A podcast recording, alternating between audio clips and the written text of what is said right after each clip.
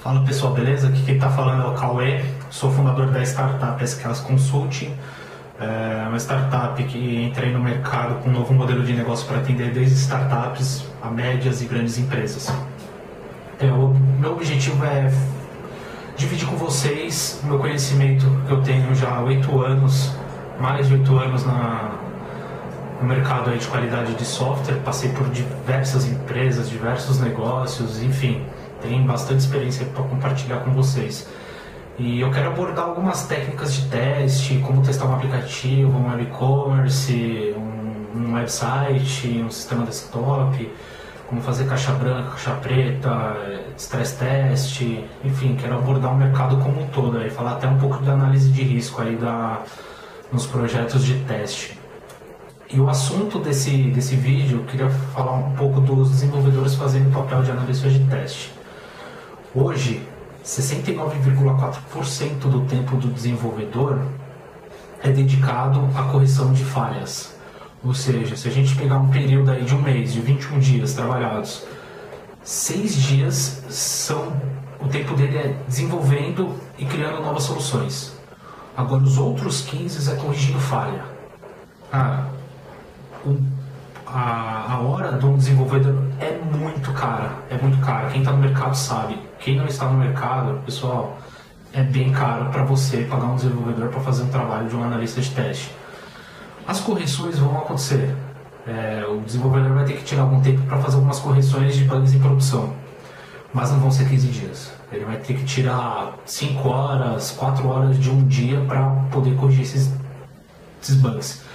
Esses outros 14 dias aí que ele ficou corrigindo esses bugs são bugs pequenos que se passassem pelo, pela qualidade, se tivesse algum analista de teste cuidando disso, ou até uma empresa terceira, não teria acontecido. Ou seja, ele ficaria aí com um tempo, vamos dizer, de 21 dias, uh, uns 18 dias aí é, somente disponível para criar novas soluções ou desenvolvendo algo.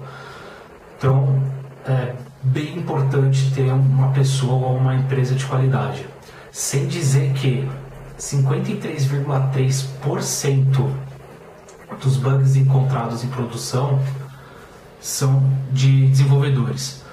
Ou seja, um analista de teste hoje ele encontra X bugs. O desenvolvedor testando, ele vai deixar passar para a produção 53,3% de bugs. Ou seja, isso daí é muita coisa. E se a gente pegar a regra 10 de Myers, que eu vou citar em outros vídeos como que funciona certinho, da fase inicial até a fase de produção a gente consegue medir quanto que custa o cada bug. Na fase de produção ele custa mil vezes mais do que na fase de desenho, ou seja, lá no começo, nos requisitos. Se a gente encontrar seja os bugs lá nos requisitos, eu vou falar disso também mais para frente, vamos testar requisitos. É, esses teria muito, muito mais economia, ou seja, ele economizaria mil vezes mais, a empresa economizaria mil vezes mais. Então é extremamente importante a gente dar esse foco. Eu sei que o pessoal, as startups principalmente, elas falam que os recursos financeiros são adequados, destinados somente para o desenvolvimento, mas é bem complicado.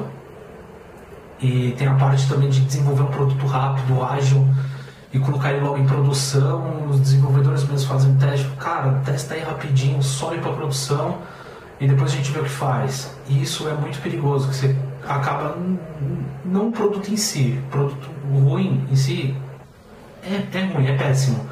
Mas uma pessoa, o seu cliente utilizando um produto ruim, acaba com a credibilidade da empresa. Então vamos ficar muito atento, é, esforçar o máximo para tentar incluir a qualidade no seu processo de desenvolvimento.